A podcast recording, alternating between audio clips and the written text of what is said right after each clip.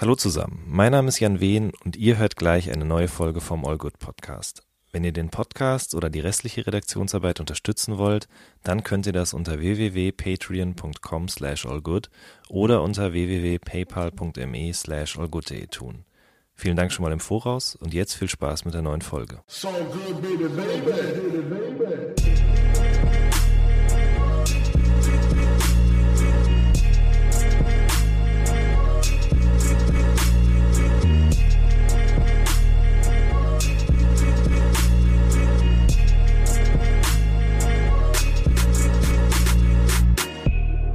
Hallo zusammen, mein Name ist Jan Wehn und ihr hört eine neue Folge vom All Good Podcast.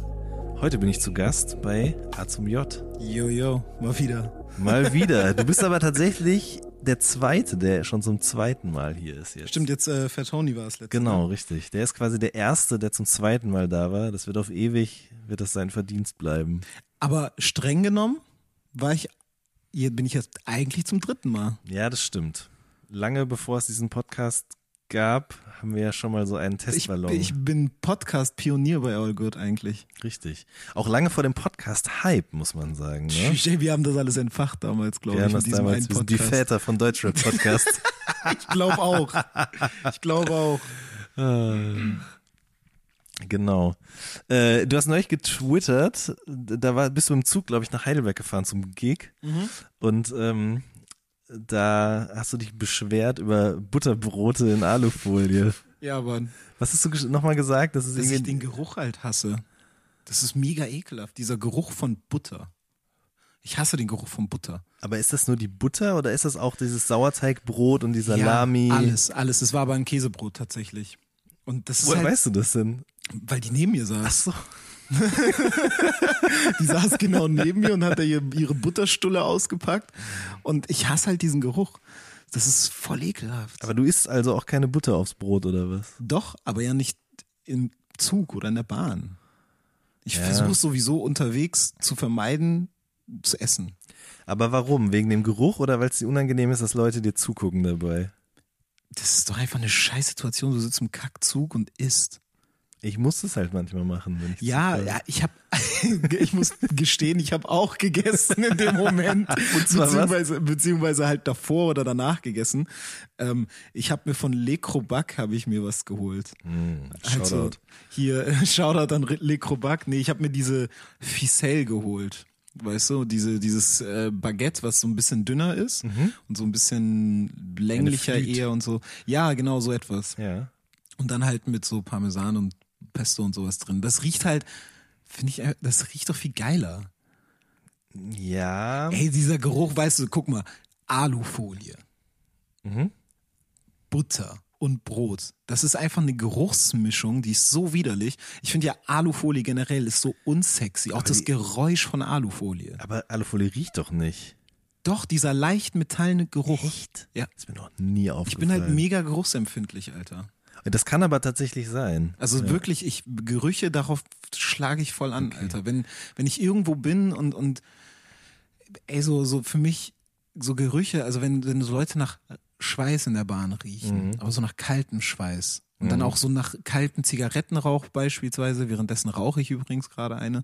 Ähm, kalter Zigarettenrauch und, und so dieser, dieser Geruch einfach, diese ganzen Gerüche. So in der Bahn auch eh mega unsexy, Alter.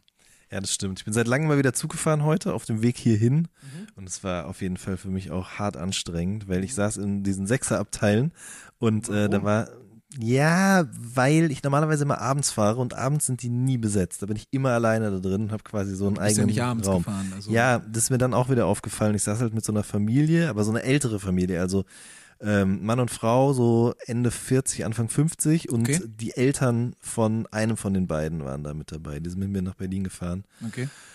Und die eine Frau, die war so super krass erkältet und hat die ganze Zeit gehustet und geschnieft und dann haben die noch einen Sekt aufgemacht und so. Ich wollte halt arbeiten. Ja, weiß ich nicht, Mann. Das war schon echt. Ey, du bist doch tagsüber gefahren. Warum trinken die Sekt? Ja, es war Haben alle ihr bisschen, Leben nicht unter Kontrolle. Das war alles ein bisschen seltsam auf jeden Fall. Aber seitdem, jetzt weiß ich auch wieder, im Großraumabteil ist auf jeden Fall ein bisschen einfacher. Da wird man nicht so oft belästigt. Aber ich muss trotzdem sagen, also so ein, so ein Butterbrot ist schon okay, finde ich. Was nicht geht, ist Eier, Eiergeruch so. Ja, Digga. Aber ganz schlimm ist halt vor allem so Salami. Oh, Salami riecht so ekelhaft.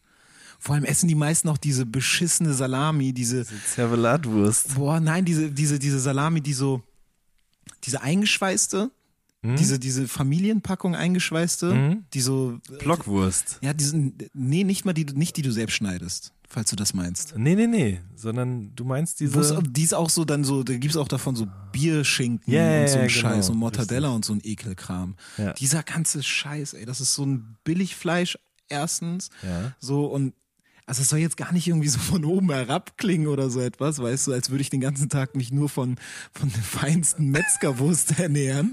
Aber ey, das ist halt wirklich der größte Ramsch. Das ist halt wirklich einfach nur Müll.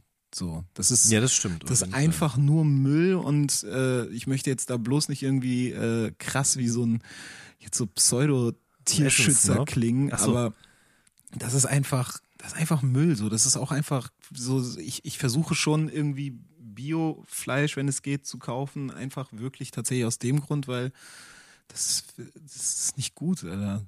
Ich verstehe auch warum, nicht, warum Leute so Freilandhaltung Eier und so Bodenhaltungseier kaufen und so. Bio-Eier sind nicht viel teurer. Ja, das stimmt. Diese, diese, diese, das geht gar nicht, Alter. Das ist so ein Quatsch. Ich war, ich war in London dieses Jahr und da waren wir, das ist auch so krass, weil, weil Deutschland da eigentlich ziemlich weit voraus ist, was so Bioprodukte und so etwas angeht. Und ich war in Holland, äh, Holland, in, in Holland war ich auch, aber ich war in London. Ähm, und ähm, da bin ich frühstücken gegangen und war in so einem Laden, wo es so, so Pancakes und sowas drin gab. Also es war so hauptsächlich für Pancakes und Waffeln und so etwas. Und da gab es ähm, halt so, das stand so an der Tafel, so ganz stolz, alle Eier sind aus Freilandhaltung. Mhm. So ganz stolz, ganz groß stand das da. So nach dem, wie hier steht, die sind vegan oder bio oder was weiß ich, so die Produkte.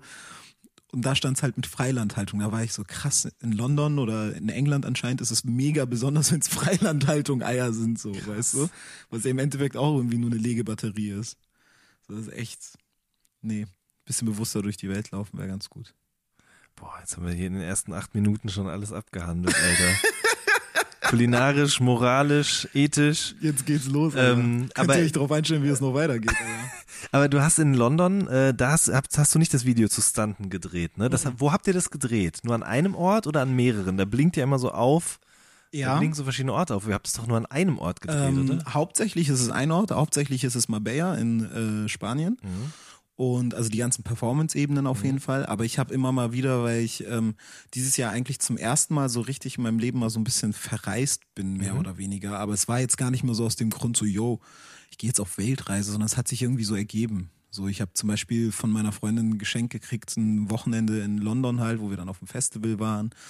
Ähm, dann war ich mit Lance in äh, Holland zum Beispiel. Dann war ich im Urlaub mit meiner Freundin wiederum in Frankreich. Dann war ich halt in, in Spanien wie mit, mit äh, Credibil und noch ein paar anderen äh, Leuten. Shoutouts an die ALG-Gang auf jeden Fall hier an dieser Stelle. Und ähm, ja, und da habe ich halt überall, wo ich war, habe ich immer so mein Handy irgendwo draufgehalten und irgendwie immer was so gefilmt. Gar nicht mal so mit dem Bewusstsein oder vor dem Hintergrund, ich brauche das für ein Video, sondern einfach wie man es mach, macht, so, ne? So halt so Filme im Urlaub, wenn man denkt, so, ach, das sieht hier gerade schön aus, ich filme das gerade oder mache ein Foto. Und das habe ich halt dann immer mal wieder, es gibt ja auch so ganz viele so Handyaufnahmen nur in dem Video drinne, wo es dann so ganz verpixelt ist und bla bla bla. Ähm, und das waren dann meistens aus dem Urlaub irgendwie Sachen, so, wo ich dann einfach nur kurz Sachen reingeschnitten habe. Aber die Hauptebene ist Marbella, also Spanien. Und drumherum quasi dein visuelles Sommertagebuch. Genau. Ja. Äh, auf welchem Festival warst du in London? Äh, Lovebox hieß das. Und was hast du da gesehen? Ich erinnere mich, dass du mit Casper irgendwie rumgeschrieben hast, wegen irgendwas. Ähm, Ich habe Kate Tornado gesehen, ähm, Samper, Samper, Samper. Ich weiß es Weiß auch niemand nicht. so richtig, ne? Ja. Ähm, Jamie XX und äh, Frank Ocean. Stimmt, du hast Frank Ocean gesehen. Ja, Mann. Hat er auch diese schwarzen Kopfhörer auf? Ja, Mann. Ey, Mann, das finde ich so krass. Das war echt heftig. Der macht das, also mit diesen Kopfhörern, das macht er doch, weil er irgendwann mal irgendwo aufgetreten ist und schief gesungen hat, weil und ist irgendwie rausgekommen wegen den Hintergrundgeräuschen oder so. echt jetzt? Ja, ja, das meine ich mal gelesen Das ist wieder haben. dein Insiderwissen. Das ist wieder mein Insiderwissen. Und deswegen, seitdem hat er quasi diese Kopfhörer auf. Ja, weil Fun Fact ist, dass er da drunter normale In-Ears hat. Ja, und das ist halt das Ding, nämlich. Ich Das glaube, er will das halt abschirmen einfach. Ja. Aber die sind halt einfach Style geworden, ne? Voll. Ich habe direkt gegoogelt, wo man die kaufen kann. Also nicht, dass ich die aufziehen will, aber es interessiert so. mich. Aber es interessiert mich halt. Und vor allen Dingen, das sind ja auch so, also, also die, die Art von Kopfhörer sind ja nicht so ungeile Beats Ja, bei ja, Dre-Dinger, sondern so alte mit so Metallführung äh, Genau. Führung und so. Genau. Und da habe ich mich auch direkt dran erinnert auf an, an wie so Plattencover. ein Helikopterflug aus. Ja, genau. So, ich habe nämlich Plattencover von meinen Eltern früher irgendwie im Regal rausgeholt. Das war, ich weiß gar nicht mehr, was das, was das war, Heal the World oder sowas. Okay. Äh, nee, nicht We Heal the World, sondern We Are the World. Diese, diese Benefits-Veranstaltungen und Songs. Und da gab es eben so eine, eine Vinylplatte. Mhm. Das von Campino meinst dran. du? Ja, genau, richtig. Vor, lange vor Campino. Und da gibt's eben so ein, so, ein, so ein Inlay und da waren so Fotos drauf von so Leuten in so Studios und die hatten auch immer diese Kopfhörer. Und ich finde, es sieht einfach stylisch aus, wenn er in diesem weißen T-Shirt mit diesem Spruch drauf da vorne steht. Aber bevor wir jetzt weiter uns um Kopf und Kragen unterhalten, wie war, also es war krass, oder? Ja, also Frank Ocean war schon so Top 3 Konzerte, was ich jemals gesehen habe. Auf jeden Fall. Also das war so unfassbar. Das war echt so intim auch irgendwie. Also das war, weil da halt dieser Typ irgendwie steht, der einfach ein Weltstar ist, aber so super introvertiert ist und so auf der Bühne steht und irgendwie nicht so abgeht oder ich meine, der hat jetzt auch keine Banger-Tracks, ne, so, aber ähm, der irgendwie so super für sich irgendwie gefühlt performt. Und das Gefühl kriegst natürlich auch durch diese Kopfhörer, als würde er nur für sich das gerade alles machen. Und das, es war alles so super pointiert eingesetzt und so. Es gab auch so einen Surround-Sound fast schon, so, weil es gab vorne halt die normalen, äh, äh, die normale PA, aber hinter einem gab es halt auch noch eine PA und der Sound ist teilweise so um dich herum gefahren. So, es gab zum Beispiel bei Nikes gibt's ja diese Snare Roll im Song drinne, die ist dann einfach so um dich herum gerollt. So. Boah, okay. Das war halt komplett insane so. Und ähm, aber das war halt echt krass. Also bei dem, bei dem, bei dem Song ähm, Self-Control habe ich auch ganz hands down einfach geheult. Das war so krass. Also wirklich, da sind mir einfach Tränen gekommen. Ich war wirklich so berührt, das war echt heftig. krass. Jamie XX dafür richtig dick Schmodder. Ja, Ja, der hat halt nur so aufgelegt. was soll der auch sonst machen?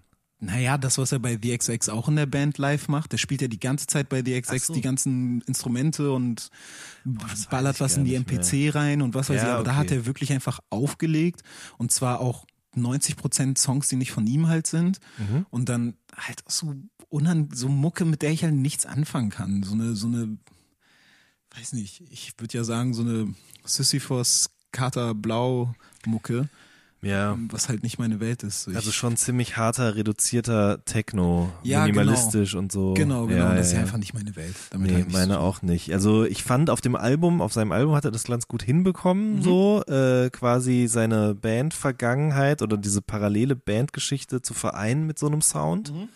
Aber äh, ich habe auch mal ein paar Sets von ihm gehört schon und ich finde es irgendwie auch generell so einfach nur Leuten beim Auflegen zugucken, finde ich immer so ein bisschen lame irgendwie. Nee, weil das ist auch nicht der Grund, warum man sich einen Live-Act anguckt, finde ich.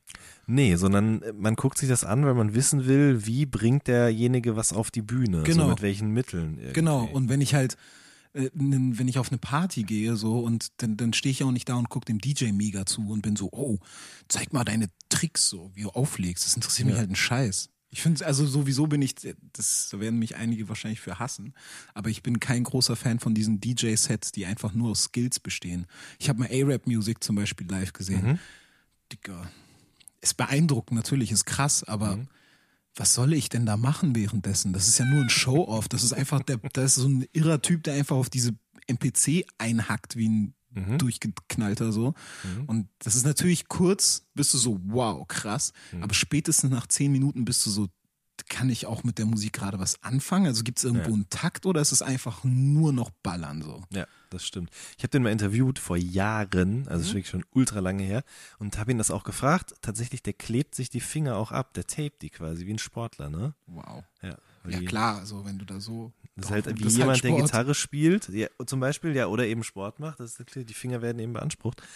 Ähm, ich glaube, ich habe den auch mal live gesehen. Ich weiß, es bin mir aber gerade nicht mehr ganz sicher. Aber du hast schon recht. Das ist was, was, also ich fand diese Videos, die der ganz früher gemacht hat, da macht's voll genau. Sinn irgendwie. Ja, da man so das, du guckst ja auch ein Video mit einem ganz, von einem ganz anderen Hintergrund an, Mhm. als du dir eine Live-Show jetzt anguckst. Ich meine, stell dir mal vor, der spielt in einer riesen Location auf einem riesigen Festival. Da siehst Mhm. du ja seine Hände nicht.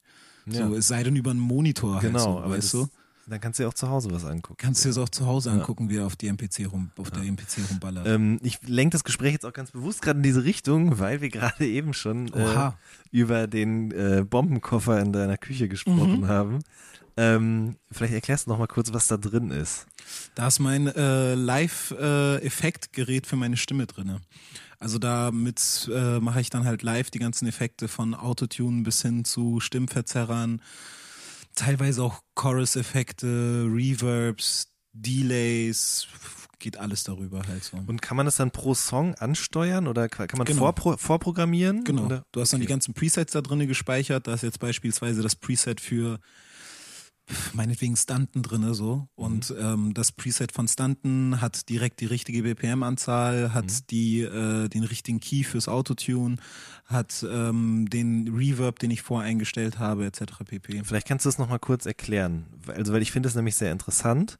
Ähm, also, wenn, wenn man immer davon spricht, so der und der benutzt Autotune, dann Mhm. drückt der nicht einfach nur auf den Knopf und Mhm. fängt an zu singen und dann Mhm. wird es eben quasi, entsteht dieser Effekt dabei, sondern man muss das ja auch, und da kommst du jetzt ins Spiel, äh, quasi immer angleichen für Tempo, für Tonhöhe. Mhm, Dann Tempo kann man ja nicht, aber to äh, äh, Tonart halt. Okay, aber nee, Genau. weil du gerade meinst BPM-Zahl. Achso, BPM-Zahl ist nur wichtig für den Delay, den, äh, den ich auch setze. Weil live steuert das halt Lev an, ähm, mein äh, bester Freund, äh, Keyboarder auf der Bühne, mit Co-Produzent teilweise und so. Und ähm, der hat das Gerät bei sich stehen, also ich mache das nicht selbst. Und ähm, dann drückt er halt in der richtigen Stelle meinetwegen jetzt auf Delay und dann wird ein Delay auf die Stimme gesetzt und dann drückt er den auch wieder aus. Okay. Jetzt zum Beispiel bei Stunten, dann halt in der Hook bietet sich natürlich an, so, ich will nur stunten und dann halt auf das Stunten, dann drückt er in dem Moment halt Delay Mhm. und dann ist nur auf das Stunten meinetwegen Delay gesetzt, ein Echo dann Okay. in dem Moment. Verstehe. Weil wenn er einfach eingestellt ist, dann hast du halt die ganze Zeit ein Delay auf der ganzen Stimme und das nervt natürlich. Ja, stimmt. So. Und die Tonhöhe muss auch angeglichen werden Mhm. zu dem Instrumental, klar, weil ja- sonst klingt Ja, halt sonst einfach atonal. out of tune so, ne? Also dann ist es halt genau atonal. Dann, wenn du meinetwegen der Key von dem Song meinetwegen in C-Moll ist, kannst du ja nicht einfach den Key vom Autotune eingestellt haben auf D-Dur. So, dann Mhm. klingt's ja einfach komplett scheiße. Das ist halt dann falsch. Ist wie wenn man schief singt einfach. Ja. Ne? Und da Autotune ja eine, eine, eine Pitch Correction ist, also Autotune ist ja eigentlich nur ein Effekt, ähm, der einstellt, wie die Stimme, ähm, wie, also du singst halt etwas ein und Autotune korrigiert halt deine Noten, die du Der versucht einsingst. es quasi eben alles in, In den eine Tune Linie rein zu zu- bekommen, genau. auf den Tune, ja. Genau. Okay. Und ähm, wenn du natürlich den falschen Tune eingestellt hast, dann kannst du so gut singen, wie du willst. Du wirst halt schie- schief singen, weil die, Mhm. Weil das Programm das in die Noten halt Mhm. reindrückt, die halt in dem Akkord, äh, in die in der Tonart liegen so. Mhm. Genau. Und deswegen muss es natürlich eingestellt sein, sonst klingt es falsch. So, Man kann es auch chromatisch einstellen, aber das ist noch was anderes. Was ist das? Chromatisch äh, ist vom Ding her so, wenn du äh, jetzt singst und du singst tendenziell richtig, dann stellt er quasi immer so, um es leicht zu erklären, die nächste, der, der nächste Ton, der Ton, der dem am nächsten kommt, den du gerade singst, da stellt er es dann ein. Dafür musst du schon sehr richtig singen, auf jeden Fall. So, weil sobald du dich versingst, st- st- äh, packt das Ding dich, also Autotune dich in die, in den Ton, Mhm. der am nächsten ist. Okay. Und was Genau. ist Melodyne? Das ist nochmal was anderes. Melodyne ist ähm, eine ähm, relativ, mm, also Melodyne gibt's glaube ich auch nur manuell. Ähm, da das Programm hast du auf und ähm, da schiebst du dann deine Vocals rein und ähm, Melodyne programmiert das dann so quasi, es zeigt dir dann eine Tonfolge, wie da, also sieht ein bisschen aus wie bei SingStar. So, Ja. Weißt du, diese Ja, ja. Töne, die dann so, ne, oben sind, unten, bla bla bla. Und so, das zeigt dir dann, wie du gerade singst oder gesungen hast, Melodyne. Und dann kannst du nochmal manuell jeden einzelnen Ton verschieben. so. Ah, Okay. verstehe. Was ich auch teilweise mache, was eigentlich jeder macht, das hast du auch eigentlich bei jeder Popproduktion und was weiß ich, das benutzen selbst die besten Sänger, benutzen Melodyne, um halt nochmal Töne ein bisschen anzugleichen und zu gucken. irgendwas Auch, richtig also sowohl in der Höhe als auch in der Länge. Also kann man damit Töne Kann man auch machen. Krass. Okay. Man kann man auch tatsächlich die Länge machen, man kann auch die Formanten ändern und so etwas. Also Formanten sind, das ist nochmal ein bisschen komplizierter. Aber du kannst damit halt auch einiges machen. Mit Melodyne kannst du auch theoretisch manuell ähm, Autotune machen, weil Autotune ist ja im Endeffekt auch etwas, was du stärker und schwächer einstellen kannst. Und ähm, da gibt es dann ja bei, also Autotune ist ja etwas, was Auto automatisch äh, äh, funktioniert. Das ist, machst du nicht manuell so quasi so, ey, der Ton muss dahin, der Ton muss dahin. Das ist dann einfach so, ey, ich habe Autotune eingestellt auf C-Moll, dann singe ich und jede Note wird in C-Moll reingedrückt. Und dann kannst du ähm, den Humanizer quasi, also das, das, die, wie, wie es, wie menschlich das noch klingen soll, kannst du auch einstellen. Sprich, Autotune-Effekt ist ja im Endeffekt nur etwas, ähm, wodurch dieser Computereffekt kommt, ist, weil die menschliche Stimme, selbst wenn du singst und selbst wenn du perfekt singst, ähm, wenn du den Ton wechselst, dann macht's die menschliche Stimme halt in einem Bogen. So. Also das heißt, du wechselst von A meinetwegen auf C und dann geht der von A nach C halt in einem Bogen. So. Wenn du Autotune einstellst, dann macht er es nicht in einem Bogen, sondern die Stimme springt komplett von A auf C Ja. rauf. Deswegen kommt immer diese Dieser, dieses Eiern. Genau, dieses Ja. Eiern. Das ist dann halt direkt so, okay, das springt direkt in die Note rein. So. Und das kannst du mit Melodyne auch alles machen, wie sehr die Spring, äh, äh, Stimme reinspringen soll in den Ton oder ob die nur so trotzdem in den Bogen laufen soll und was weiß ich. Deswegen kannst du mit Melodyne ähm, Effekt, den Effekt einfach erzielen, so dass du normal klingst immer noch. Kannst du auch mit Autotune machen, indem du halt den Humanizer etwas äh, aufdrehst, sag ich mal, oder beziehungsweise runterdrehst, ähm, dass du halt nicht komplett wie ein Computer klingst. Ich habe es zum Beispiel so, mein Autotune immer relativ, relativ menschlich eingestellt. Ich habe nie diesen extrem Autotune-Effekt drin, dass der wirklich die ganze Zeit so äh, äh, äh, T-Pain-mäßig rumspringt, die Stimme. Weil ich das nicht so mag. Okay. Und ähm, du benutzt dieses Gerät live auch. Also man, du könntest ja auch einfach hergehen und sagen, ich mache das jetzt über Ableton zum Beispiel, hast du vorhin mir erklärt. Genau. Aber das machst du nicht, weil Ähm, weil ich einfach finde, dass das äh, über Ableton klingt das sehr schnell mega digital. So und da viele Leute zum Beispiel auch Sachen mit Ableton produzieren und dann auch teilweise so mischen oder zumindest Rough Mixe davon machen von ihren Songs, äh, benutzen die dann dieselben Effektketten für ihre Live-Stimme, wie sie die auch schon auf ihren Songs benutzt haben. Und dann klingt die Live-Stimme eigentlich mehr oder weniger relativ identisch zu dem, was man auf dem Song gemacht hat. Und ich meine, der Effekt, den man ja live erzielen will, was viele mit einer Band beispielsweise, machen und so, ist ja einfach dieser Live-Effekt, eine neue Erfahrung einfach live zu bringen. Und ich möchte nicht einfach wie von der Platte klingen, mehr oder weniger. Weißt du, was ich meine? Ja, klar. Und deswegen versuche ich das, mache ich das mit diesem Gerät, weil es ein bisschen analoger klingt alles. Es hat alles einen wärmeren Sound, so. Der Reverb klingt nicht ganz so arg digital und so alles. Und das ist einfach viel geiler damit irgendwie. glaubst du, die Leute merken das? Ich glaube, nicht mal eine Handvoll. Also ja, muss man ja ganz ehrlich so sagen. Ich weiß also, das ist ja auch einfach so, wie viele, man kann doch auch nicht erwarten von dem Fan, dass er jetzt so mega Sound-Nerd ist, so, weißt du? Ja, also stimmt. natürlich ähm, wünscht man sich als Musiker irgendwie so, dass es anerkannt wird, was man da für sich für, für, für Gedanken macht und was für eine Mühe man in die Sachen reinsteckt, sei es eine Live-Show, sei es eine CD, sei es sonst was, ähm, seines Videos, egal.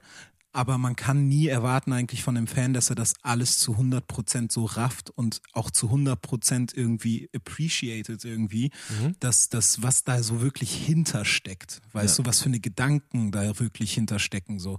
Und ähm, das muss man halt für sich als Künstler natürlich entscheiden, ob man damit klarkommt oder nicht. Ich glaube, viele frustet das so, so ein bisschen missverstanden teilweise zu sein, egal worum es geht. Dass die Genialität nicht wertgeschätzt Dass die, Gene wird. genau, Ja, dass die ja. Genialität nicht schät- wertgeschätzt wird so.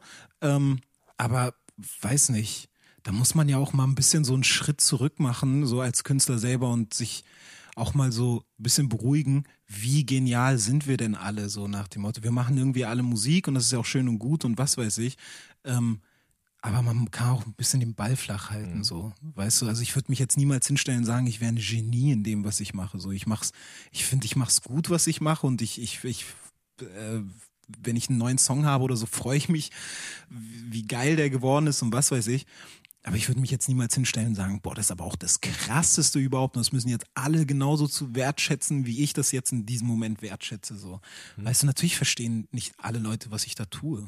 Und auch Leute, die es feiern, verstehen nicht alles, was ich tue. Ich glaube, für viele beispielsweise ist jetzt Stunten meinetwegen einfach nur ein Song, der davon handelt zu stunten und einfach nur schön und geht ab und geil und Sommer und hui. Ja. So, dass hinter dem Song noch was steckt, peilen vielleicht nicht alle, aber ist auch egal. Mhm. So, das ist mir irgendwie nicht so 100% immer wichtig. Gibt's das denn auch, dass Leute dir schreiben oder nach dem Konzert zu dir kommen und sagen, geile Adlibs oder wie hast du den Bass eingespielt oder? Tatsächlich ja. Ja. Tatsächlich okay. ja, aber ich glaube, weil ähm, meine Fans dann doch auch so ein bisschen das wertschätzen. So, und meine Fans, glaube ich, da auch ähm, mehr auf jeden Fall dabei sind, die das auch teilweise hinterfragen und so und dann auch so sind so, ey, okay, wie hast du diesen Sound da gemacht, was weiß ich. Aber das liegt natürlich auch extrem daran, weil die Leute einfach wissen, was mir auch irgendwie daran liegt mhm. und ähm, weil die auch wissen, dass ich so viel selbst mache und das auch selbst in der Hand habe. Ich glaube jetzt, du gehst jetzt nicht unbedingt zu einem Rapper XY, der keinen Beat jemals selbst in seinem Leben gemacht hat. Mhm. Da wird keiner hingehen und sagen so, boah, Alter, die Bassline ist aber krass gemacht. Wie wurde die gemacht? Da wird der Rapper halt nichts sagen können. Der wird da stehen, was, wovon redest du? Habe ich gekauft. So habe ich halt gekauft den Beat. Ich weiß bis heute nicht, was ein Snare ist. So, mhm. weißt du? Mhm. Also ich glaube, deswegen ja. es gibt's da schon bei mir so ein paar mehr, die das dann nachfragen und mhm. was weiß ich. Also tatsächlich so, was das, was die, das Effektgerät angeht, werde ich öfter gefragt. So, so mhm. was, was ist denn das da genau und bla bla bla und wie hast du das live gemacht und so. Okay. Ja. Ähm, Aber wie gesagt, es ist eine Handvoll. Ja, ja, gut, klar. Der Rest erfreut sich einfach an der schönen Musik. Ähm, was wollte ich gerade fragen? Jetzt habe ich mir so so zerfasert, dass ich es wieder vergessen habe. Ach so, nee, genau, nämlich ähm, bei vielen von deinen Songs ist mir aufgefallen, also es gibt Adlibs, klar, mhm. aber es gibt ja oft auch noch so Gesangsspuren, mhm. die eher so ganz weit hinten irgendwo mhm. sind. Die klingen so, wie wenn man in einer riesigen Halle steht und das ganz hinten am ja. anderen Ende jemand summt oder so. Ähm, wann nimmst du das denn auf? Weil das wirkt ja immer so sehr spontan, so ein ja. bisschen impulsiv dahergestöhnt, ganz ist dumm so. gesagt. Ist es auch. Okay, ja. aber wann passiert das? Passiert das quasi, wenn der, wenn deine Main Vocals schon da sind? Mhm. Oder ah, okay. Absolut. Die Main Vocals sind dann immer schon da. Und ähm, dann mache ich mal meistens noch eine Spur extra äh, für Adlibs und ähm, dann halt so viel Harmonien und so etwas auch nochmal extra.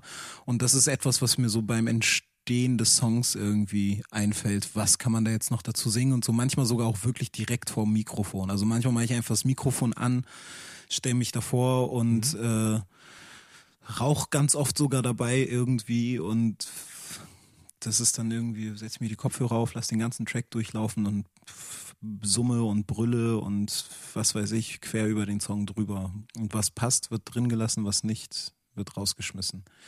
Aber ja, das funktioniert dann so irgendwie, dass es so relativ spontan ist. Mhm. Also ich bin jetzt keiner, der irgendwie so etwas noch mit aufschreibt, so nach dem Motto, so, oh, da muss noch das rein, da muss noch ja. bla. Also wenn ich zum Beispiel mir angucke, ähm, äh, äh, wie andere irgendwie Sachen aufnehmen und was weiß ich, da ist es schon immer sehr viel gezielter und geplanter. So und ähm, ich sehe das zum Beispiel, wenn ich ähm, mit Lance beispielsweise aufnehme. Mhm. Der weiß schon immer ganz genau, hier soll eine Adlib rein, da soll auch eine Adlib rein. Ähm, was ich dann halt aber auch oft finde, ist irgendwie, wenn ich dann mit ihm aufnehme und äh, hier so bin, dann ähm, nimmt er was auf, sagt da und da soll eine Adlib rein, da bin ich so, aber hier ist auch eine voll lange Pause. Da wird eigentlich auch sich was anbieten, das noch irgendwie auszufüllen. Das mache ich dann manchmal, ist es dann Beat Break meinetwegen oder irgendwas. Ähm, aber manchmal ist es dann auch nochmal so, ey, Lance, stell dich mal nochmal kurz dran und mach einmal nochmal Yeah. So, weißt du, so. Mhm. Ähm, und das, ich habe da halt irgendwie so, mir ist es wahnsinnig wichtig, so eine Gesamtästhetik auch in, dem, in der Vocal Performance natürlich zu haben. Und ähm, das ist auch das, was mir am meisten Spaß macht, so tatsächlich. Diese ganze Vocal-Scheiße macht mir okay. mehr Spaß teilweise als das Schreiben auf jeden Fall und mehr manchmal sogar als den Beat zu machen. So, ich, ich sitze tatsächlich die meiste Zeit bei einem Song, sitze ich und verbringe ich mit dem ganzen Vocal-Ding. Äh, so. Vielleicht, weil es das Impulsivste daran ist. Ja, so, ne? weiß nicht. Also würde ich jetzt auch nur vermuten, aber wenn man so ein Beat hat, der läuft immer durch, dann macht mhm. man da noch was, da noch was, wenn man einen Song schreibt, aber das ist ja wirklich so, du hörst es in dem Moment, hast du direkt eine Gefühlsregung dazu, genau. die so ins Mikro kommt. Genau. Ich finde es halt immer so interessant, wie dann, also man, ich, ich gucke mir gerne Videos an, in denen Produzenten erklären, wie sie ein Beat gebaut haben oder wie ein Song entstanden Mhm. ist.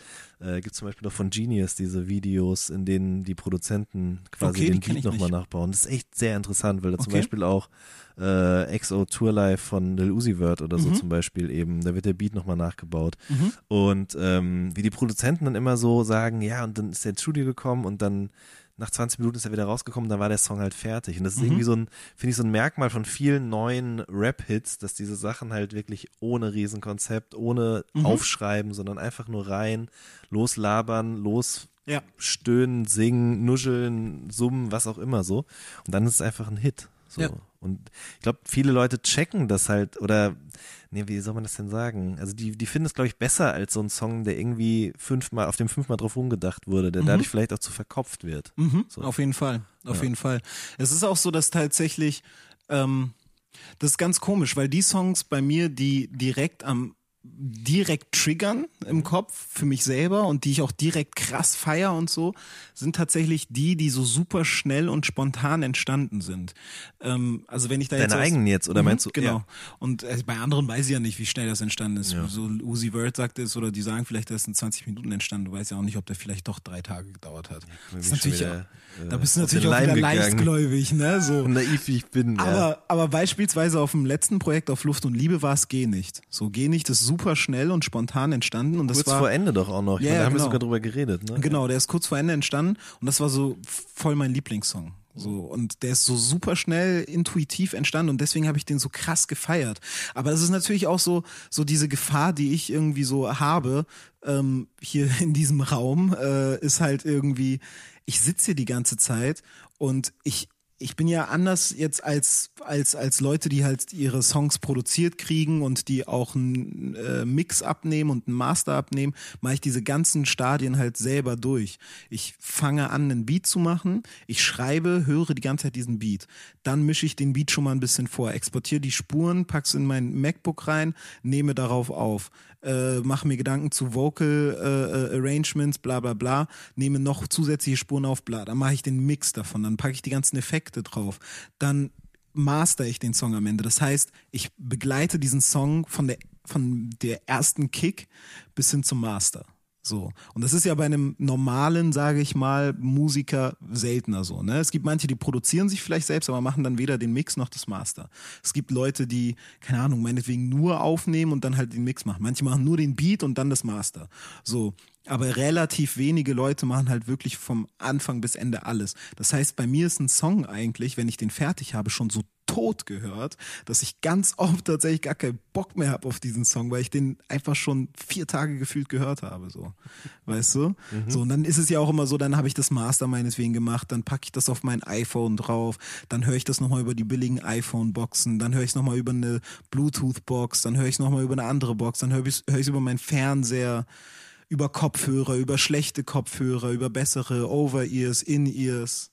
Also ich höre den auf so vielen verschiedenen Devices so und Endgeräten, dass ich äh, irgendwann den auch nicht mehr geil finden kann, so richtig, den Song. Also klar, ich finde es trotzdem gut und ich würde ja auch nichts rausbringen, was ich scheiße finde. Aber im Endeffekt, die Songs bei mir dauern jetzt gar nicht mal so krass lang, wie sie vielleicht dauern bei anderen. Aber für mich natürlich gefühlt schon, es ist immer ein sehr langer Prozess. Ja.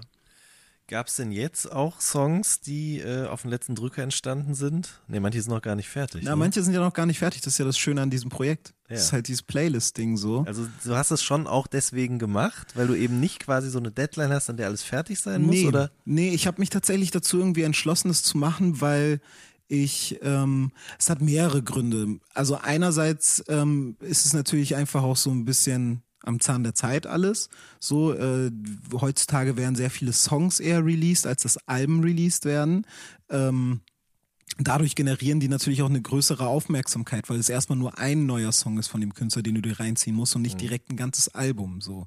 Und ich finde mittlerweile, das ist halt so schade, aber mittlerweile in dieser relativ schnelllebigen Zeit irgendwie so, gehen auf einem Album voll geile Songs unter.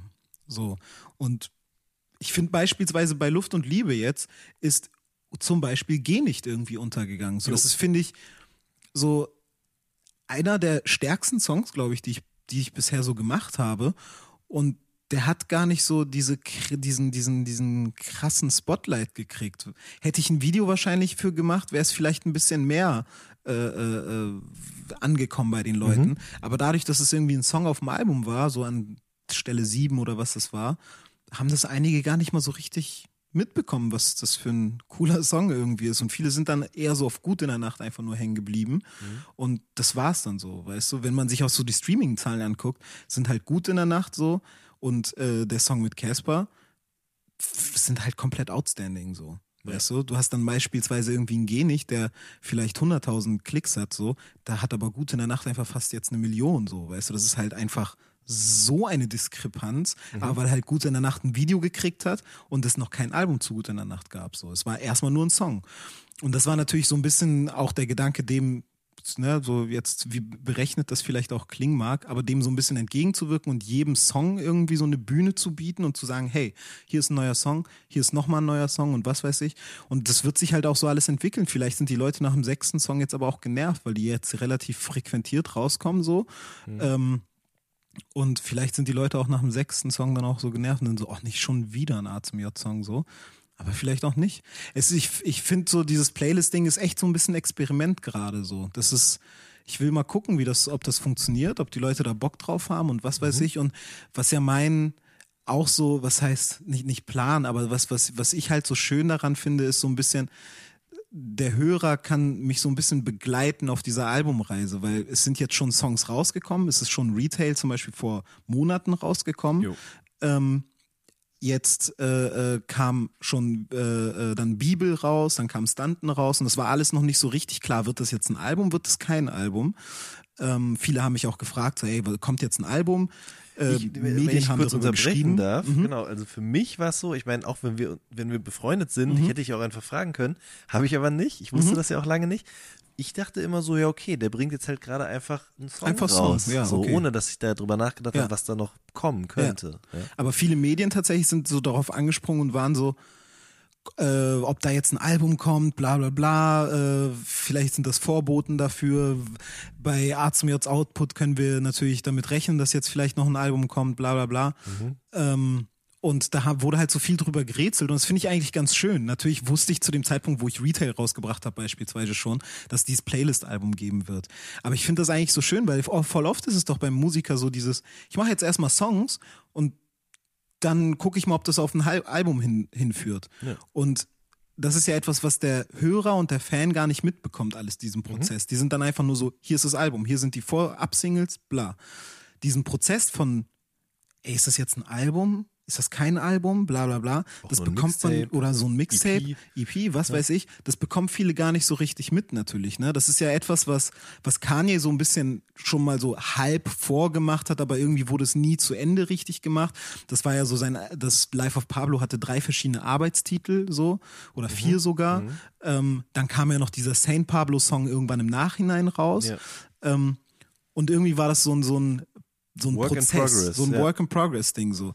Und das, diese Playlist jetzt von mir ist das Ganze quasi so in wirklich Work in Progress und wirklich ein bisschen auch zu Ende gedacht, blöd gesagt, ähm, weil jetzt können die Leute halt irgendwie so ein bisschen dabei sein, weißt du, die haben dann Retail mitbekommen und so und waren dann genauso unsicher wie ich, ob das irgendwie ein Album wird nach dem Motto und ähm, dann kommt jetzt, keine Ahnung, jetzt kam äh, letzte Woche dann jetzt, wenn dieser Podcast halt jetzt rauskommt, dann kam Gaia raus, der Song, dann kam jetzt auch schon der mit Chima Ede raus und ähm, ja, das ist halt irgendwie so geil, weißt du, weil die bekommen so jeden Song irgendwie so kleckerweise mit und das ist, dann bildet sich halt ganz am Ende dieses Album.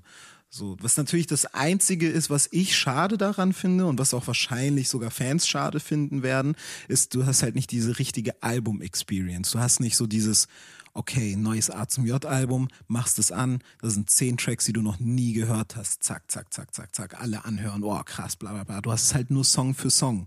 Oder du wartest halt, bis alle da Man sind. kann natürlich auch einfach warten, bis alle da sind das und sich ganz am Ende gemacht, das Album anhören. bei, äh, Bei Drake hast du es doch immer gemacht. Genau, bei Drake habe ich es immer Weiß ich gemacht. noch. Ja, Ja, ja, da haben wir, Fall. da haben wir früher, äh, weiß ich noch, so Diskussionen drüber gehabt. So, oh, hast du den neuen Drake-Song gehört?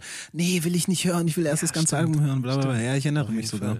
Ähm, bei Lil Wayne habe ich es auch gemacht damals, bei Kader 3. Mhm. Da weiß ich auch noch. Da ging das gerade so los, dass diese Songs immer geleakt wurden Genau, von den ja. LA Leakers Ja, und genau, sowas alles. genau, genau. Und ähm, da gab es auch so eine riesige Diskussion immer, wo ist das Loch irgendwie in Lil Waynes Camp? Wo Ja, wer ja, hat voll. die Songs rausgedingst und so.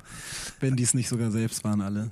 Ja, ne? Da war ich auch wieder so naiv und war so, Ja, aber das da habe ich damals ja da auch gibt's nicht mit bedacht. Snitch, Alter. Das Ja. habe ich damals ja auch nicht mit Ja. bedacht. So, aber natürlich mittlerweile bin ich da so ein bisschen, Desillusioniert. ja, wenn man halt so tief drinne steckt in der ganzen Materie, dann, Ja. dann glaubt man auch nicht mehr alles, was da einem so verkauft wird, natürlich. Das ist voll ekelhaft, Alter. Aber das ist Ja, immer so es diese ist- ganzen Leaks ja. und so denke ich mir auch so, ist das jetzt wirklich nur ein Leak oder habt ihr da gerade einfach nur mal so ausgetestet, ob der Song wirklich durch die Decke geht und anhand des Leaks dann das Video plötzlich darauf gemacht? Weißt du? Die, die Travis Scott Antidote-Geschichte ja vom Ding her. So Antidote war ja eigentlich nur damals eine Entschuldigung dafür, dass Rodeo so lange gedauert hat. Weil es gab ja. doch Days Before Rodeo. Stimmt. Und da hab, ich meine, das hieß Days Before Rodeo. Jeder hat erwartet, dass halt Rodeo Days später rauskommt. Kam aber nicht Days später raus. Und dann hat er sich ent- entschuldigt dafür, dass es so lange gedauert hat, äh, Rodeo. Und hat dann Antidote so auf Soundcloud rausgebracht. Der Song ging mega durch die Decke und dann Mhm. war der Song plötzlich doch auf dem Album drauf auf Rodeo und war auch Mhm. plötzlich die Lead-Single und plötzlich gab es ein Video dazu. So. Und die haben halt ausprobiert, ob der Song funktioniert. So. Das war bei XO Tour Live auch so jetzt. Na klar, Ne? die haben erstmal so ein Billigvideo da gemacht, dieses so gezeichnete, Ja, fast so ein, schon. so ein Lyric-Video. Ja, eben. ja, genau. Ja, und davor hat Lil Uzi Vert den auch einfach bei Soundcloud hochgeladen. Da gibt's so, es gab so einen, so einen sehr interessanten Artikel, den werden wir sicherlich auch in den All Good Reads demnächst verlinken.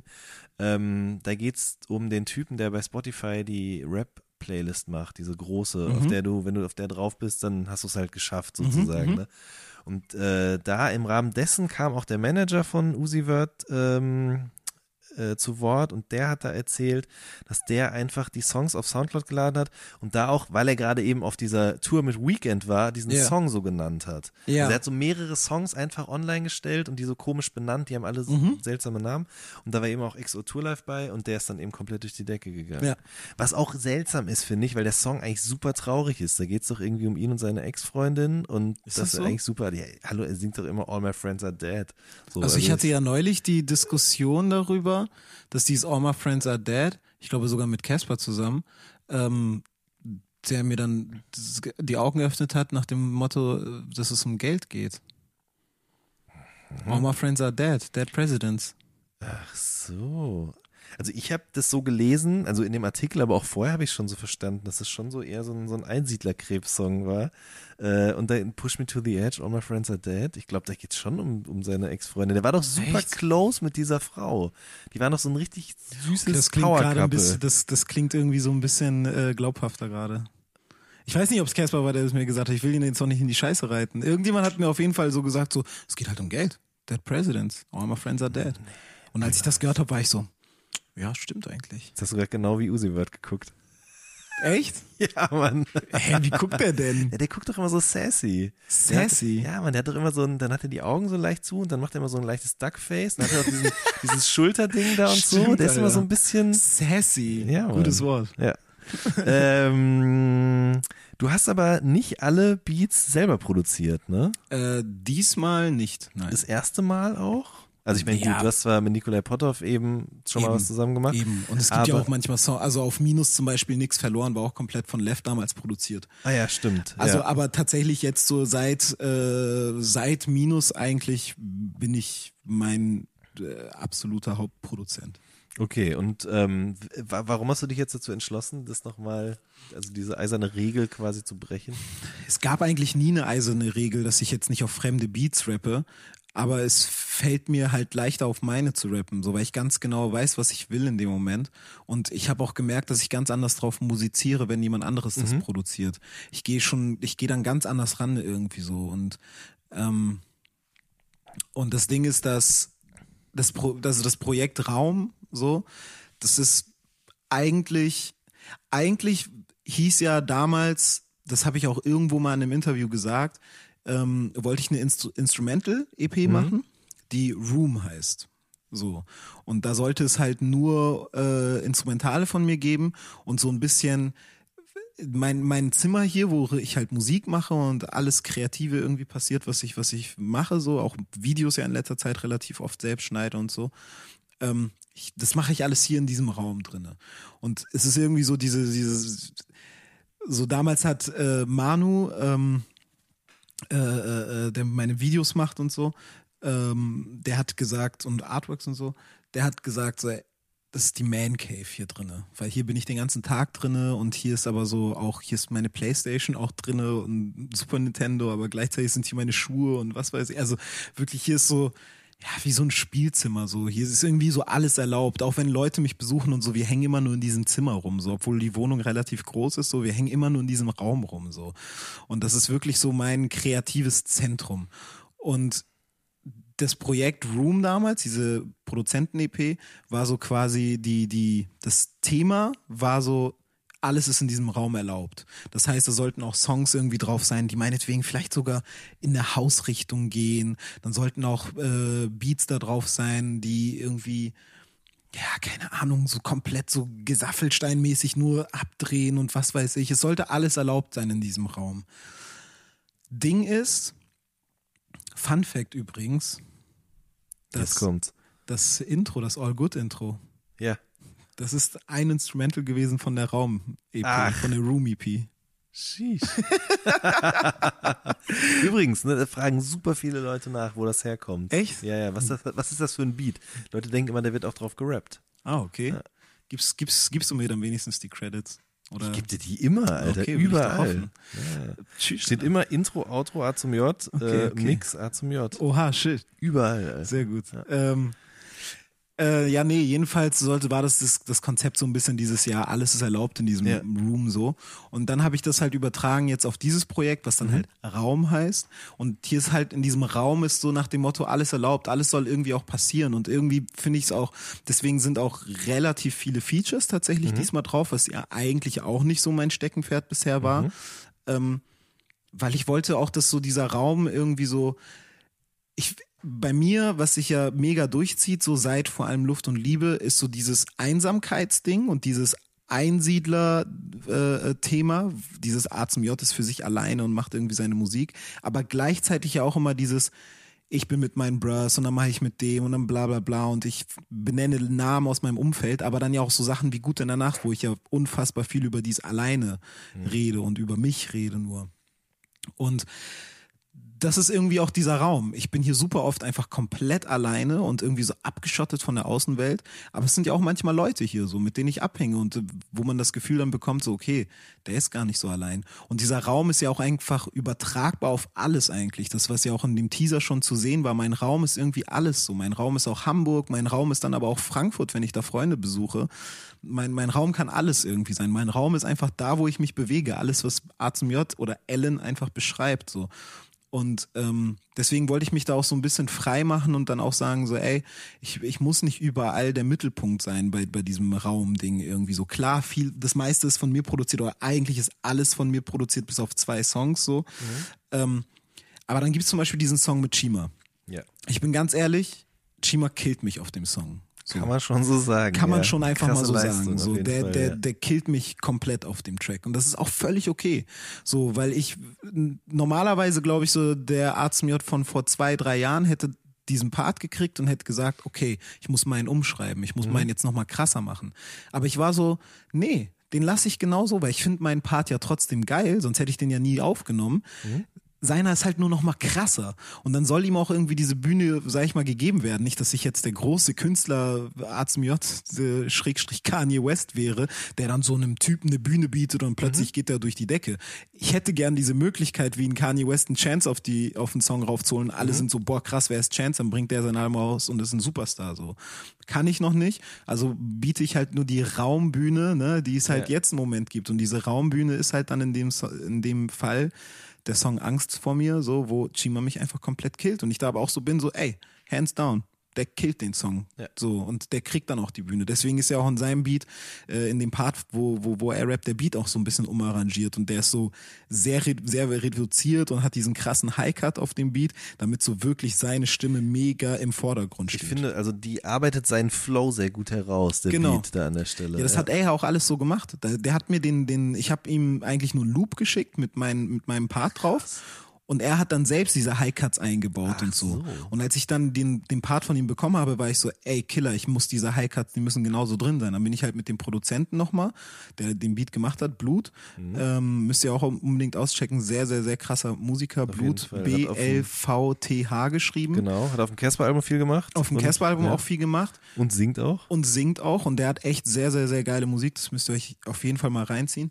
Und ähm, der den hat den Beat produziert und ähm, da saß ich mit ihm zusammen, war so, ey, wir bauen jetzt auch diese High-Cuts ein, so was Chima davor gemacht hat und so. Dann wollte ich ihm auch, wie gesagt, diese Bühne bieten.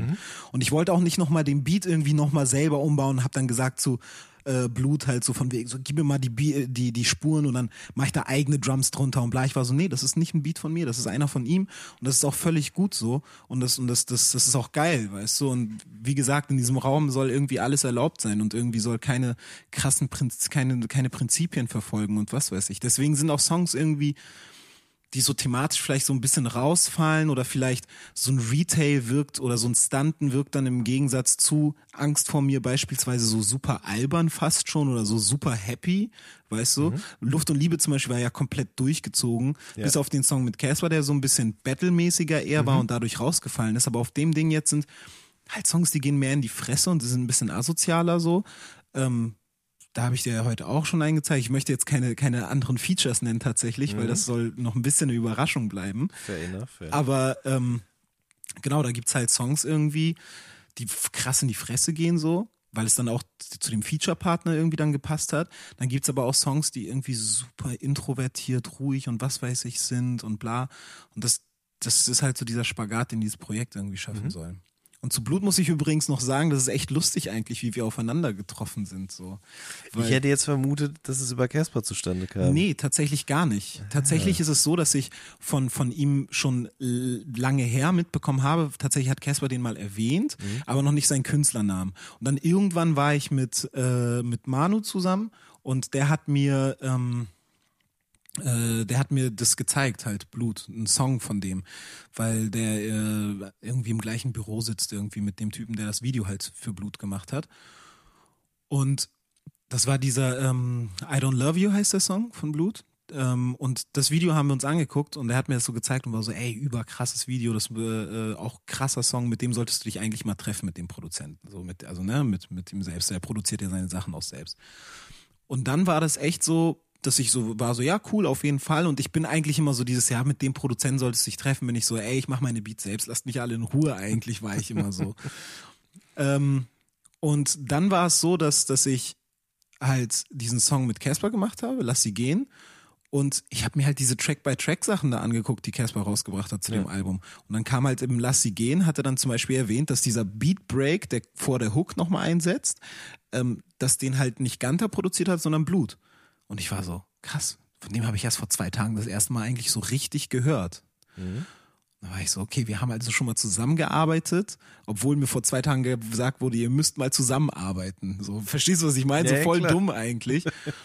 Ja, und dann ist das irgendwie nochmal irgendwo anders aufgetaucht, dass äh, ich irgendwie von meinem Booker irgendwie so einen so einen Link bekommen habe, äh, der mir gesagt hat so, yo, ich habe hier diesen Produzenten irgendwie so entdeckt nach dem Motto, hast, hast du mal Bock vielleicht mit dem zu arbeiten? Ich war so, Digga. Tatsächlich habe ich mich an dem Tag, Tag getroffen mit Blut. Also ich war gerade auf dem Weg zum äh, Dönerladen, wo wir uns getroffen haben zum Essen und habe diese Nachricht gekriegt, ey, du solltest dich mal mit dem treffen. Ich war so, ja, tu ich gerade. Das ist echt so lustig, wie sich manchmal Sachen zusammenfügen und so. Ja, und dann, wie gesagt, haben wir uns getroffen und direkt irgendwie so einen, so einen guten Draht gehabt und dann hat er mir diesen Beat gezeigt und ich war halt so direkt, ey, den nehme ich so, den brauche ich, diesen Beat. Also ich habe sofort eine Idee. Und das ist halt etwas, was mir nicht so oft passiert mit Beats von anderen Leuten Ja. dass ich sofort eine Idee habe. Was ja, wenn ich produziere, einfach immer so ist, weil sonst mache ich den Beat nicht weiter. So, ich, bin- ich habe halt tausend angefangene Projekte auf meinem Rechner, die aber meistens nur aus irgendeinem Sample oder einer Synthi und ein bisschen Drums und einer Bassline vielleicht bestehen, die aber noch überhaupt nicht fertig sind, weil ich da noch probiert habe, ey, wird das ein Song oder nicht? Wenn ich direkt merke, ey, das führt zu nichts, nächster. Aber wäre das nicht auch mal denkbar? Also das habe ich vorhin schon überlegt, dass man quasi, äh, weil du ja von diesem Work in Progress sprachst und man quasi so dadurch ja ein bisschen den Hörer daran teilhaben lässt, an was man gerade so arbeitet, dass man das quasi noch ein Ding weiter dreht und dann eben auch mal so eine Beatskizze in so eine Playlist reintut. Ja. Oder dann eben mal äh, einen Song, auf dem man schon einen Part gerappt hat und ist noch ein Part frei. Und man kann dann begleitend dazu irgendwo sagen, ich könnte mir den und den Rapper drauf vorstellen. Oder das Einzige, was halt blöd und schwierig daran ist, ist, wenn man das natürlich irgendwie mit einem, trotzdem mit einem digitalen Vertrieb macht, ne, Ja. ist dann halt, dann müssen die Songs wieder runtergenommen werden, dann müssen sie wieder reingeladen werden und bla. Das Mhm. Einzige, das ist natürlich das, was diese Work in Progress und diese Playlist-Sache so ein bisschen limitiert, Mhm. ist einfach, dass natürlich ein digitaler Vertrieb dazwischen geschaltet ist. So, das ist überhaupt jetzt gar kein Diss irgendwie an den Vertrieb oder so. Aber es ist halt nicht möglich, einen Ja. Song von mir zu nehmen und direkt hochzuladen und dann ist er online wie ein YouTube-Video. Oder wie ein Soundcloud-Song, so, weißt du? Ähm, was wird denn da eigentlich dann gemacht? Also du lädst den ja hoch über so einen Service genau. und dann ist so- der aber nicht sofort online bei Spotify. Wird der Nee. geprüft? Oder Ähm, der wird tatsächlich, wird da auch was geprüft. Also da Okay. wird so vor allem so etwas wie Cover geprüft, ob das allen Richtlinien entspricht und bla bla bla, ob das richtig benannt ist, etc. pp. Also Okay. das gibt halt diese Limitierung halt vom Ding Ja. her irgendwo. Und das dauert dann halt ein paar Tage so, Mhm. weißt du, und deswegen kann man das nicht einfach nehmen, hochladen, zack, fertig ist das Ding. Ähm, und das macht natürlich, das limitiert das Ganze so ein Stück weit. okay, also es ist schon nicht mehr so spontan, wie man denkt, wie es ablaufen würde. Genau, ja. genau, weil es halt nicht möglich ist. Mhm. Und deswegen wäre das mit diesen Parts und so etwas nicht unbedingt möglich, weil ich dann schon geil auch fände, wenn es einfach heute lade Mhm. ich ein Beat hoch und morgen bin ich so, ich habe gerade ein Part drüber geschrieben Mhm. und dann lade ich so hoch. Ich könnte das natürlich faken. Logisch. Ja, ich könnte das ist ja- natürlich faken ja. und die Songs alle so time, ne, weil ich ich time ja, äh, kann man kann ja auch Releases dann mit so einem Digitalvertrieb time. Ich kann auch sagen, am 12. Äh, äh, Januar 2019 Mhm. kommt ein neuer Song von mir raus, den kann ich jetzt schon hochladen. Ähm, ich könnte es natürlich jetzt timen, dass nächste Woche ein Song am Dienstag rauskommt, ist nur ein Beat und am Mittwoch kommt dann der Song mit einem Part drauf raus und ich nehme den Beat wieder offline. Aber das wäre ja ein Faken, das wäre dann irgendwie Ja, Quatsch. nee, das, das ist wack. das ist dann irgendwie so, ich muss den Leuten jetzt auch nicht in die Taschen lügen, so. Oder? Nee, das stimmt. Äh, vorhin hatte ich auch noch eine Frage, die haben wir dann, die habe ich dann hinten angestellt in meinem Kopf. Und zwar äh, hast du ja gerade gesagt, dass ähm, äh, Gut in der Nacht hat so viele Mhm. Plays, ja, ne? Ja. Genau. Ähm, du kannst doch theoretisch als Administrator von so einer Streaming-Profil auf so einem, Ja. nee, von so einer Seite auf so einem Streaming-Profil selber entscheiden, welche Songs oben als Favoriten angezeigt werden. Oder geht das Ja, nicht? das geht auch. Okay, das bedeutet, du könntest theoretisch auch sagen, ey, ich finde aber jetzt, dass der und der Song von mir, ähm, geh nicht zum Beispiel, viel mehr Aufmerksamkeit verdient hätte. Ja. Und dann machst du den auf die Top-Position und Ich glaub, schiebst das gut in geht- der Nacht weiter nach unten. Ich glaube, das geht in dem Fall von G nicht beispielsweise jetzt nicht, weil es kein eigenständiges Release war. Also du kannst halt immer nur eigenständige Releases dann nach oben packen. Okay. Ich könnte gut in der Nacht nach oben packen, weil es ein eigenständiges Release Mhm. in dem Sinne war. Es war ein Single-Release. So. Okay. Geh nicht war ein Album-Release. Das war im Kontext eines Albums. Man kann immer so eine gewisse, das nennt sich Artist-Picks, kann man halt nach oben packen dann bei, bei Spotify beispielsweise. Mhm. Und diese Artist-Picks sind dann halt Releases, die du rausgebracht hast. Ich Mhm. könnte jetzt das Album Luft und Liebe oben anpinnen quasi. Ja. Ne, das muss man sich halt so dann vorstellen, wie wenn du jetzt, man kann ja auch bei Twitter beispielsweise Tweets oben an seine Seite pinnen. Das heißt, wenn du auf äh, A zum J Twitter-Seite gehst, dann siehst du einen Tweet, der vielleicht schon 20 Jahre alt ist, aber der ist da oben angepinnt quasi. Aber ich könnte jetzt nicht ein Wort aus dem Tweet rausnehmen und nach oben pinnen. Es muss ein eigenständiger Tweet sein. Verstehe. Kannst du auch analysieren, wie lange die Leute die Songs hören? Siehst du das? Ich glaube ja. Das Das hat du noch damit, nie gemacht. das, damit habe ich nicht, mich noch nie so, glaube ich, beschäftigt, so genau. Aber ich, also es geht auf jeden Fall bei YouTube und so, was kann man das ja sogar schon machen. Da kann man gucken, wie lang Videos im Durchschnitt geguckt werden von dir, ähm, ab wann ausgemacht wird im Durchschnitt, bla bla bla. Ähm, aber ich weiß nicht, ich glaube bei Spotify bin ich mir nicht sicher, müsste ich mal gucken. Ich kann da, ich habe schon relativ viele Insights so irgendwie, aber ähm, ich beschäftige mich damit nicht so viel, wie ich wahrscheinlich sollte. Na, ich weiß gar nicht, ob du das solltest. Also ich meine, gut, klar, du bist ja quasi dein eigener Chef Ich und alles Label, in ich bin mein einem. Manager, ja. Dementsprechend ist vielleicht schon aus einer bestimmten Warte sicherlich interessant. Also zum Beispiel aus der Warte des Managers, sage ich jetzt mal. Ja. Aber aus äh, Position des Künstlers ist natürlich komplett irrelevant. Aber ich weiß wohl, dass es das gibt, dass es solche Tools gibt und dass zum Beispiel bei Spotify selbst Leute, die dort für Playlistenkuration zuständig sind, die analysieren das natürlich Ja, ja, und gucken, welcher das. Song wird wie lange gespielt, welcher Ja, Song ja. wird sofort geskippt, weil dann wandert der in so einer Playlist direkt wieder nach unten. Genau, natürlich. Klar, so funktioniert das mit dem Playlist da ja auch so. Und das, ähm, keine Ahnung, ich, ich gucke mir schon natürlich Statistiken an, so, einfach aus Interesse auch so, was, was gut performt und was nicht gut performt. Ähm, aber ich mache tatsächlich jetzt nicht daraufhin irgendwie meine nächsten Moves oder so etwas. So. Also wie gesagt, ich habe das Einzige, was man jetzt sagen könnte, was dann ein Move dementsprechend war, ist wie gesagt, dass jeder Song seine eigene Bühne kriegt so und dass ähm, so ein Song wie Geh nicht vielleicht dann eine größere Bühne gekriegt hätte, wenn er einzeln rausgekommen wäre. Aber Ja, aber ich finde es voll in Ordnung, weil ich habe halt auch weißt du, früher, als ich halb so alt war wie jetzt, da habe ich jeden Freitag bin ich irgendwo hingelatscht, habe mir eine CD oder mehrere gekauft. Ja. Und dann bin ich nach Hause, habe die ausgepackt und habe die einzeln eben auch angehört. Und dadurch, dass eben so viel Musik kommt, ich meine, es ist jetzt auch kein, keine absolute neue Erkenntnis, aber man, man skippt halt einfach nur noch so durch. Ich ertappe Genau. mich selber dabei, wie ich das mache und wie man so Songs gar nicht mehr wirklich äh, wirken lässt. Und wenn man jetzt Genau. quasi eine Woche oder vielleicht auch mal zwei, du, du weißt, oder ich weiß ja nicht genau, wann du die Songs jeweils hochladen wirst, ähm, dafür hat und quasi diesen Song eben länger wirken lassen kann, glaube ich auch, dass die ganz anders ankommen werden, ganz andere Strahlkraft oder Dynamik entwickeln. Hoffe ich so. auf jeden Fall. Ja. Also tatsächlich ähm, ist das so, so natürlich irgendwie der Beweggrund dafür. Was mir aber ja trotzdem wichtig ist, dass das Ganze in einem Kontext irgendwie einen Sinn ergibt. Ne? Also das, man muss das, das Projekt Raum trotzdem irgendwie als ein Release betrachten. Also es ist trotzdem irgendwie ein Album, weil es gibt ja jetzt schon eine Tracklist auf jeden Fall, selbst wenn die Songs alle noch nicht komplett fertig sind und vielleicht auch mal noch einer dazukommt oder so, den ich jetzt vielleicht heute mache, so, ähm, gibt es irgendwie eine Tracklist und eine Reihenfolge und diese Reihenfolge ergibt auch Sinn. Es ist nicht die Reihenfolge, auf die du gerade schielst an, Nee, meiner, nee. an meiner Tür. Genau, also das sehen die Leute jetzt ja nicht, aber an der Tür hängt so ein großes Plakat, wo äh, Raum oben drüber steht und dann steht da, äh, ist so eine Tabelle und dann steht da Beat, Text, Feed, Rack, Mix, Master und Release. Genau. Und dann eben, äh, oh, wie nennt man das, X-Achse, Y-Achse? Ich weiß nicht mehr, Alter.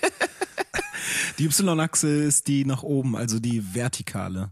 Ist das so? Die X-Achse ist die Ja, okay. horizontale. Auf der anderen Achse jedenfalls stehen dann die Songnamen und unten ist eben auch noch eine Linie frei. Darauf wollte ich jetzt eigentlich sogar. hinaus. Ja, das, ja, ja, okay, zwei sogar, stimmt. Ja. Und äh, ja, die Sache ist, dass, wie gesagt, ich weiß jetzt nicht, was, was noch entsteht und so natürlich, aber es gibt schon irgendwie eine grobe Tracklist so. Und das ergibt auch alles im Zusammenhang Sinn und am Ende des Jahres werden alle Songs draußen sein und dann wird es ein zusammenhängendes Raum-Release geben.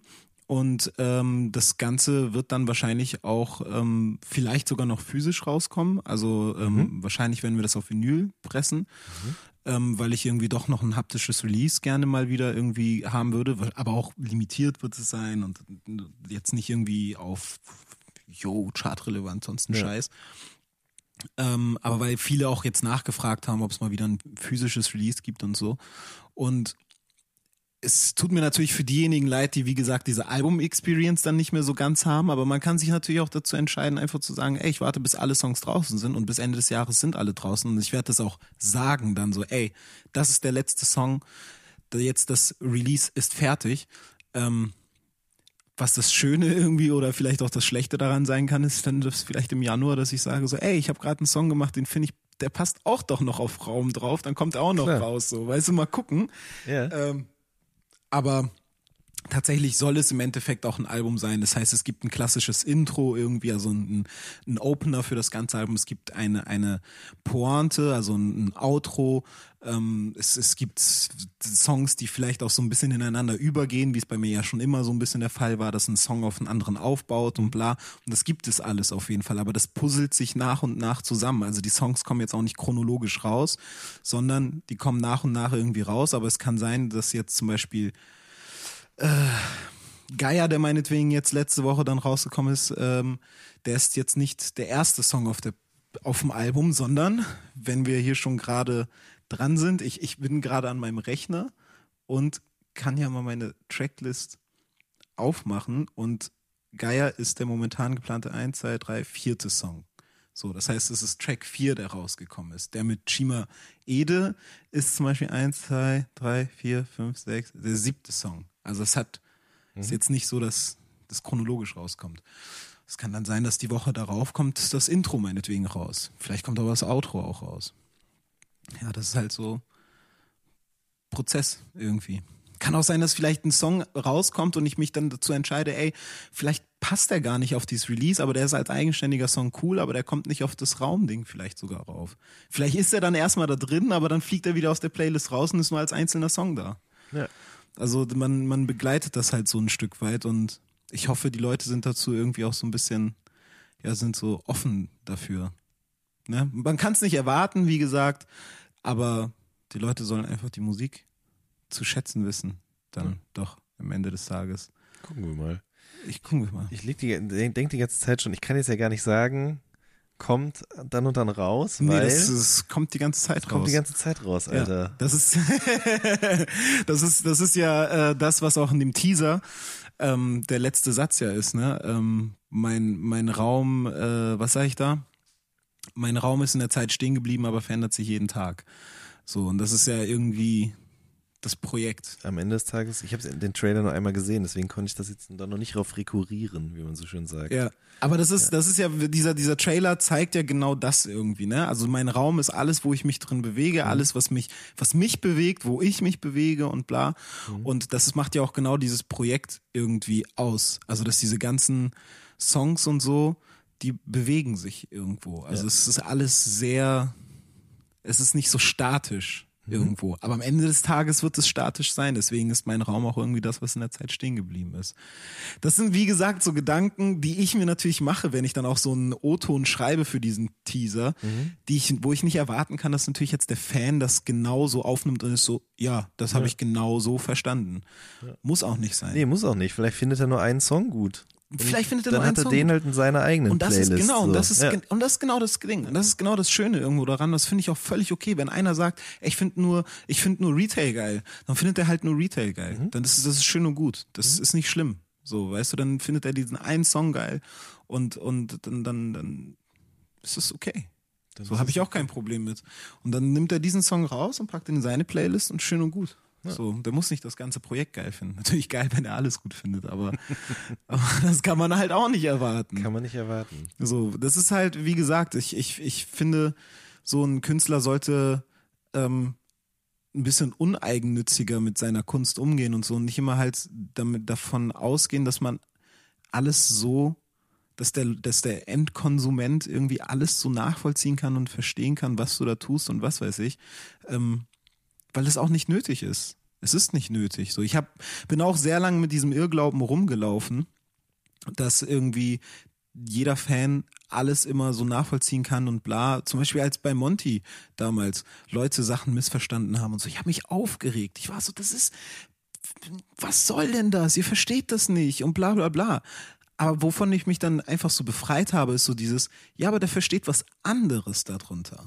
So, weißt du, es gibt zum Beispiel einen Song jetzt auf dieser Platte, ähm, auf, auf Raum. Ich nenne es trotzdem irgendwie die Platte Merk so. schon, ja, ja. ja. Es gibt einen, einen Song darauf, der heißt Deine Vibes, so, der jetzt noch rauskommen wird. Das ist äh, so, so ein bisschen eine poppigere Nummer, sage ich mal. Ähm, obwohl poppig kann man ja auch nicht ganz sagen. Ne? Irgendwie. Ist nicht. Elektronisch ist auch Elek falsch. Elektronisch ist auch falsch, aber ist auf jeden Fall so ein bisschen tanzbarer, kann man ja, auf jeden Fall sagen. sagen. Gutes Wort. Ähm, und der Song eigentlich, wenn man den Text so hört, klingt super negativ. So, Mhm. ne? Der ist halt super negativ. Und ähm, das ist halt so lustig, weil ich den gar nicht so negativ meinte. Und eigentlich der Song handelt extrem von Individualität so und handelt eher davon, weil der, der die Hook sich immer wiederholt, ähm, es tut mir leid, keiner teilt deine Vibes so, ähm, vielleicht bist du deshalb so allein und das, das, das soll eigentlich nur sagen, so nach dem Motto, ey, es ist völlig okay, einzigartig zu sein, so, auch wenn dich vielleicht nicht jeder versteht, so, weißt du? Der Song könnte aber halt auch irgendwie ein Liebestrack sein, der davon handelt, so, oder was heißt ein Liebessong? Eher ein Anti-Liebessong, der davon handelt, so, ey, da ist diese, dieses Mädel oder dieser Typ, der irgendwie versucht, alle zu beeindrucken, aber keiner versteht dich, Alter. Die, die finden dich nicht geil, so. Du, du bist, du kommst nicht bei den Menschen an, so, versuch es nicht, so, weißt du? So, und der kann auch so verstanden werden weißt du? Aber Oder auch nochmal ganz anders über, auf einer Deutungsebene, von der du gar keine Ahnung hast. Oder auf einer Deutung, genau. Und so. Und tatsächlich hat, äh, habe ich den auch Leuten gezeigt und jeder hat den irgendwie anders verstanden. Jeder Mhm. hat den anders interpretiert. Ich weiß jetzt nicht, wie du den zum Beispiel interpretiert Für mich hast. war das eher so dieses, äh, was du gerade gesagt hast, dass es ein Typ oder eine Frau ist, die irgendwie keiner checkt, was mit denen los ist. ja. Ja. Aber eigentlich ist es eine Ode an die Individualität. Ja. Mhm. So dieses keiner muss dich auch verstehen. Ist doch okay, wenn du nicht verstanden wirst, weil vielleicht gibt es irgendwo jemanden, Mhm. der dich versteht. Hauptsache, du bleibst du. So irgendwie, ne? So, also in der zweiten Strophe tatsächlich ähm, gibt es auch irgendwo einen Satz, wo ich, wo ich irgendwie so sage nach dem Motto, so, so, so lang nach dem Motto, wenn, als du noch du warst, hat dich jeder verstanden, so, aber jetzt, seitdem du versuchst, der andere zu sein, kann leider keine deine, keiner deine Vibes teilen, so, weißt du? Und es ist eher so gemeint. Aber es ist auch okay, wenn man den negativ versteht. Ja. So, in erster Linie, deswegen ist der auch so tanzbar irgendwie und klingt dann auch einfach gut. Ähm, war es mir auch wichtig, dass der Song einfach auch ins Ohr geht. So, und das ist mit Stunten zum Beispiel genauso. Stunten klingt äh, für manche einfach nur nach so, viele haben einfach nur den Satz, äh, laufe mit meinen Brodis durch den Kiez im Kopf, so. Aber die zweite Strophe ist die viel wichtigere im Song, wo es eigentlich darum geht, die ganze Zeit so um dieses, ey, ich hab zwar nicht viel, aber ich kann euch auch damit beeindrucken, so, weißt du? So. Kann aber auch so klingen wie, ich hab nicht viel, aber ich versuche damit zu beeindrucken, so. Kann alles sein. Und das ist die, das ist natürlich bei mir, ich, ich mache oft irgendwie Songs, die viel missverstanden werden oder was heißt missverstanden? Einfach viele Deutungsebenen liefern. Ähm, und das ist wahrscheinlich auch der Grund, weswegen jetzt nicht die breite Masse A zum J hört und versteht meinetwegen. Das ist aber auch okay. So, wahrscheinlich werde ich es niemals hinkriegen, einen komplett eindeutigen Song zu machen. Muss ich halt damit leben, Alter. Dann, dann, dann für immer broke, Alter. für immer broke, Diggi. Was habe ich heute gelernt? Man selber sein und keine Butterbrote. Keine Butterbrote, essen. Alter. Butterbrot ist so eklig, Digga. Aber wie gesagt, also aber das ekelhafteste ist das Bierwurst oder die Bierschinken. Kennst kann du das? schon mal essen, ja. kann schon kannst du mal essen. Ja, schon. Digga, ist so eklig. Es hat doch diese, diese fetten Knorpelscheiße da drin. So Ja, ich diese, weiß nicht genau, was diese das ist. dunkleren Stellen und dann aber auch diese weißen Stellen. Ja, ja. Ey, das, das ist doch nur ein Zeichen dafür, dass es so eine zusammengewürfelte Grütze ist. Ja, aber dann ist ja eigentlich Liona noch schlimmer, weil das so eine richtige Fleischpampe ist, wo die, wo die Fettdinger und so halt die Ja, Knorpelsachen Liona hat, glaube ich, auch nichts mehr mit Fleisch zu tun. Ich glaube, Liona ist wirklich einfach eine synthetische Masse. Könnte sein. Aber noch ekliger finde ich dieses, dieses mit dem Aspik. Weißt du, so diese Glibbermasse da. Boah, diese Sülze.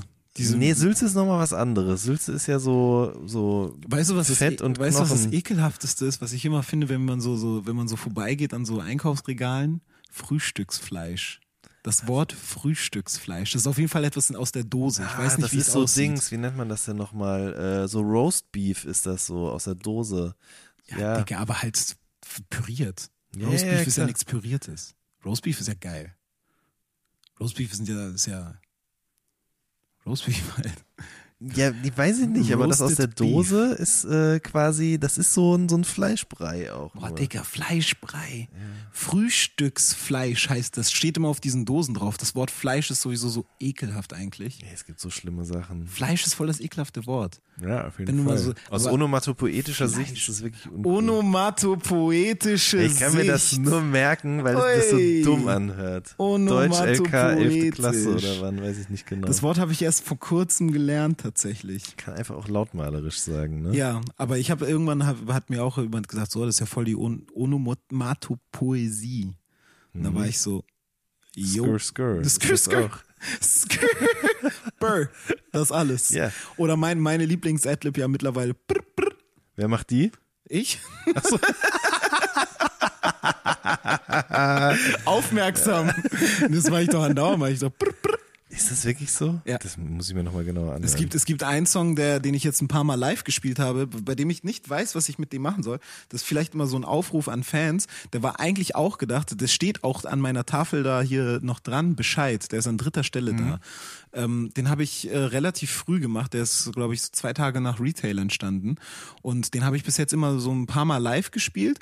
Kam auch gut an, aber irgendwie, irgendwie finde ich den Song Der sagt zwar relativ viel aus, aber ich finde ihn irgendwie nicht so krass irgendwie. Ich spiele den ganz gern live, aber irgendwie so für eine Platte.